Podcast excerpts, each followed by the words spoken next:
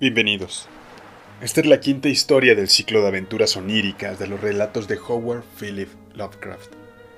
El relato de hoy se titula Celephais y fue escrito en noviembre de 1920. En un sueño, Curanes vio la ciudad del valle y la costa que se extendía más allá y el nevado pico que dominaba el mar y las galeras de alegres colores que salían del puerto rumbo a lejanas regiones donde el mar se junta con el cielo. Fue en un sueño también, donde recibí el nombre de Curanes, ya que despierto se llamaba de otra manera. Quizá le resultó natural soñar un nuevo nombre, pues era el último miembro de su familia y estaba solo entre los indiferentes millones de londinenses de modo que no eran muchos los que hablaban con él y recordaban quién había sido. Había perdido sus tierras y riquezas, y le tenía sin cuidado la vida de las gentes de su alrededor, porque él prefería soñar y escribir sobre sus sueños. Sus escritos hacían reír a quienes les enseñaba, por lo que algún tiempo después se los guardó para sí, y finalmente dejó de escribir. Cuanto más se retraía del mundo que le rodeaba, más maravillosos se volvían sus sueños, y habría sido completamente inútil intentar transcribirlos al papel.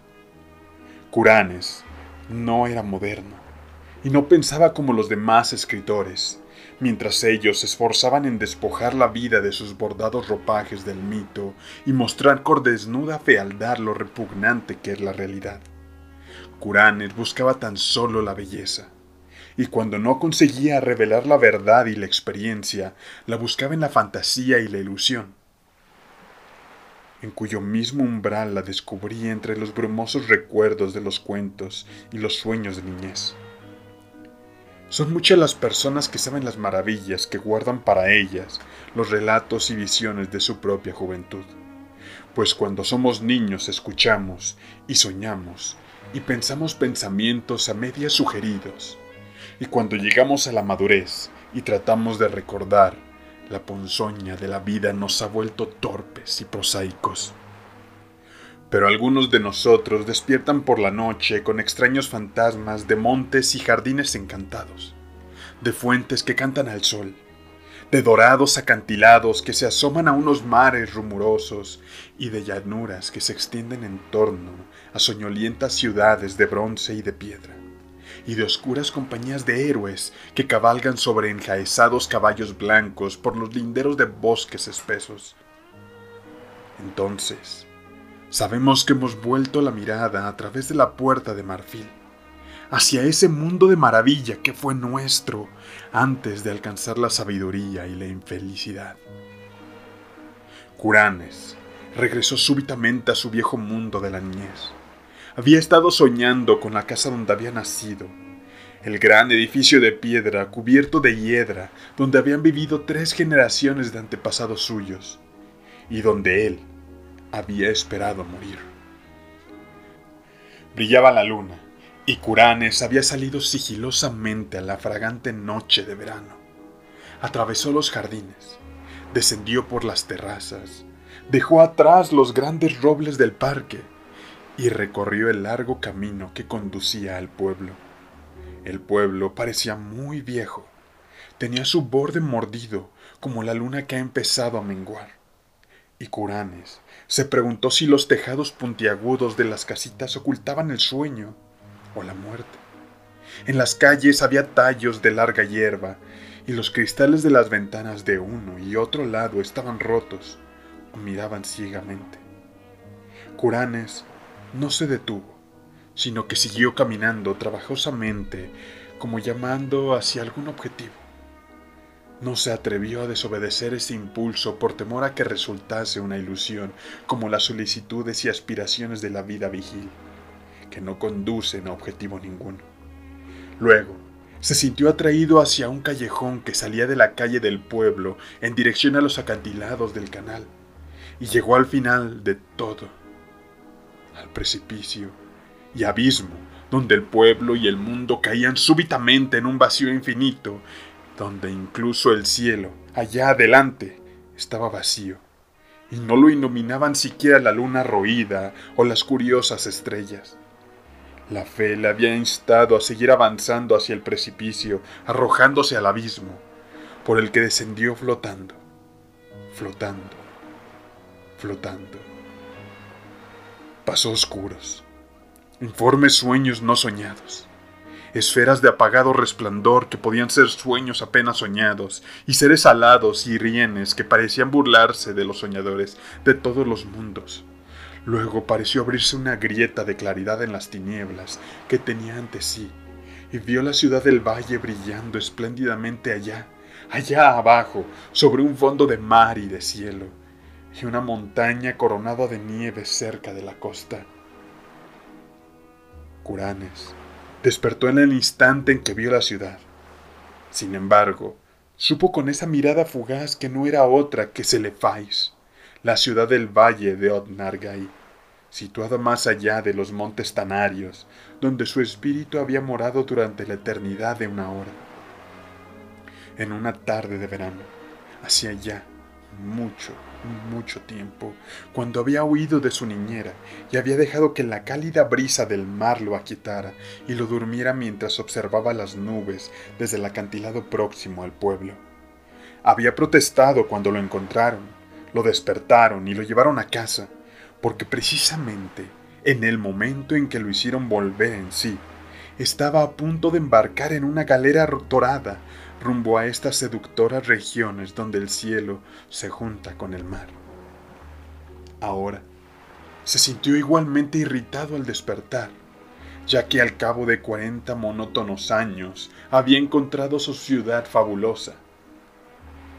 Pero, tres noches después, Curanes volvió a Celefais, como antes. Soñó primero con el pueblo que parecía dormido o muerto, y con el abismo al que debía descender flotando en silencio. Luego apareció la grieta de claridad.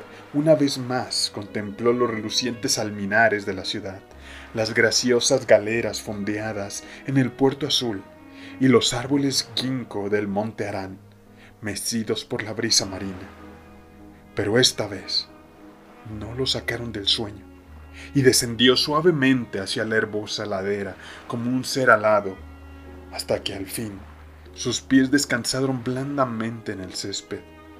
En efecto, había regresado al valle de Odnargai y a la espléndida ciudad de Celefais. Curanes paseó en medio de hierbas fragantes y flores espléndidas. Cruzó el burbujante Naraxa por el minúsculo puente de madera, donde había tallado su nombre hacía ya muchísimos años atravesó la rumorosa arboleda y se dirigió hacia el gran puente de piedra que hay a la entrada de la ciudad. Todo era antiguo, aunque los mármoles en sus muros no habían perdido su frescor, ni se habían empañado las pulidas estatuas de bronce que sostenían. Y Curanes vio que no tenía por qué temer que hubiesen desaparecido las cosas que él conocía, porque hasta los centinelas de las murallas eran los mismos, y tan jóvenes como, lo, como él los recordaba. Cuando entró en la ciudad y cruzó las puertas de bronce y pisó el pavimento de ónice, los mercaderes y camelleros lo saludaron como si jamás hubiese sentado. Y lo mismo ocurrió en el templo de turquesa de Nad Hortalat, donde los sacerdotes, adornados con guirnaldas de orquídeas, le dijeron que no existe el tiempo, sino solo la perpetua juventud. A continuación, Curanes bajó por la calle de los Pilares hasta la muralla del mar y se mezcló con los mercaderes y marineros y los hombres extraños de esas regiones en las que el cielo se junta con el mar. Allí permaneció mucho tiempo, mirando por encima del puerto resplandeciente donde las ondulaciones del agua centelleaban bajo un sol desconocido, y donde se mecían fondeadas las galeras de lejanos lugares y contempló también el monte Arán, donde se alzaba majestuoso desde la orilla, con sus verdes laderas cubiertas de árboles cimbreantes y con su blanca cima rozando el cielo. Más que nunca, deseó Curanes zarpar en una galera hacia lejanos lugares, de los que tantas historias extrañas había oído. Así que buscó nuevamente al capitán que en otro tiempo había accedido a llevarlo, encontró al hombre, Adib, sentado en el mismo cofre de especias en que lo viera en el pasado. Y Adib no pareció tener conciencia del tiempo transcurrido. Luego fueron los dos en bote a una galera del puerto, dio órdenes a los remeros y salieron al mar serenerio que llega hasta el cielo. Durante varios días se deslizaron por las aguas ondulantes hasta que al fin llegaron al horizonte, donde el mar se junta con el cielo.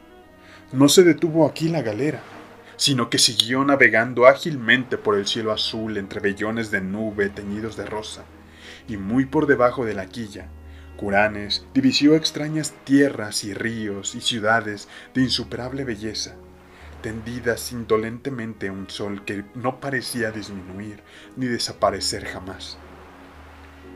Por último, Adib le dijo que su viaje no terminaba nunca y que pronto entraría en el puerto de Saranián, la ciudad de mármol rosa de las nubes, construida sobre la etérea costa donde el viento de poniente sopla hacia el cielo pero cuando las más elevadas de las torres esculpidas de la ciudad surgieron a la vista, se produjo un ruido en alguna parte del espacio. Y Curanes despertó en su buhardilla de Londres. Después, Curanes buscó en vano durante meses la maravillosa ciudad de Celefais y sus galeras que hacían la ruta al cielo.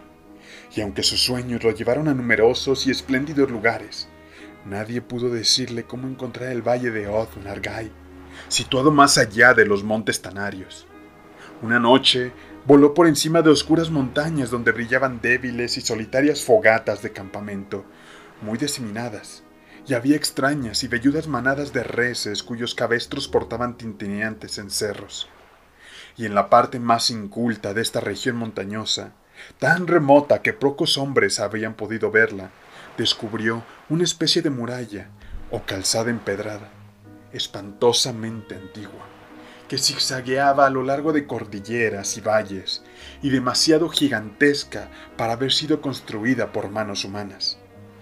Más allá de esa muralla, en la claridad gris del alba, llegó a un país de exóticos jardines y cerezos, y cuando el sol se elevó, contempló tanta belleza de flores blancas, verdes follajes y campos de césped, pálidos senderos, cristalinos manantiales, pequeños lagos azules, puentes esculpidos y pagodas de roja techumbre, que embargado de felicidad, olvidó Celefais por un instante, pero nuevamente la recordó al descender por un blanco camino hacia una pagoda de roja techumbre, y si hubiese querido preguntar por ella a la gente de esta tierra, habría descubierto que no había allí gente alguna, sino pájaros y abejas y mariposas.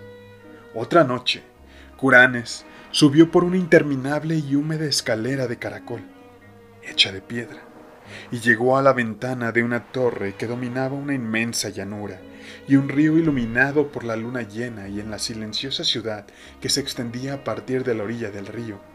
Creyó ver algún rasgo o disposición que había conocido anteriormente. Habría bajado a preguntar el camino de Od Nargai si no hubiese surgido la temible aurora de algún remoto lugar del otro lado del horizonte, mostrando las ruinas y antigüedades de la ciudad, y el estancamiento del río cubierto de cañas, y la tierra sembrada de muertos, tal como había permanecido desde que el rey Kinaratolis regresara de sus conquistas para encontrarse con la venganza de los dioses. Y así, Curanes buscó inútilmente la maravillosa ciudad de Celefais y las galeras que navegaban por el cielo rumbo a Serenán, contemplando entre tanto numerosas maravillas y escapando en una ocasión milagrosamente del indescriptible gran sacerdote que se oculta tras una máscara de seda amarilla y vive solitario en un monasterio prehistórico de piedra, en la fría y desierta meseta de Lenga. Al cabo del tiempo, le resultaron tan insoportables los desolados intervalos del día que empezó a procurarse drogas a fin de aumentar sus periodos de sueño.